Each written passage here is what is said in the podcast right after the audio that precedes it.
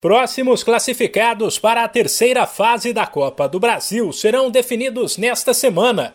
Ao todo, 26 times entrarão em campo e 13 serão eliminados. A decisão será em jogo único, e ao contrário do que aconteceu na rodada de estreia, quando o visitante jogava pelo empate, agora, se não houver um vencedor no tempo normal, haverá disputa de pênaltis.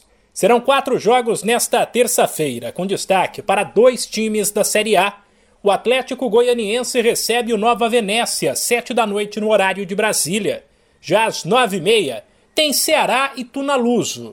As outras partidas da terça serão Guarani e Vila Nova, duelo entre equipes da Série B, às nove e meia, e Portuguesa do Rio de Janeiro e Sampaio Correia, às quatro.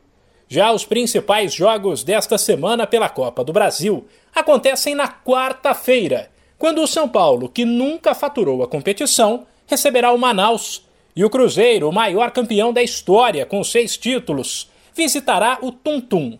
Na quarta-feira ainda haverá ABC e Altos, Motoclube e Tombense, Globo e Brasiliense, Tocantinópolis e Cascavel, CSA e Paysandu. A segunda fase da Copa do Brasil segue na quinta-feira, com Real Noroeste e Juventude, Goiás e Criciúma, e termina na quarta que vem, com um único jogo entre Vitória e Glória.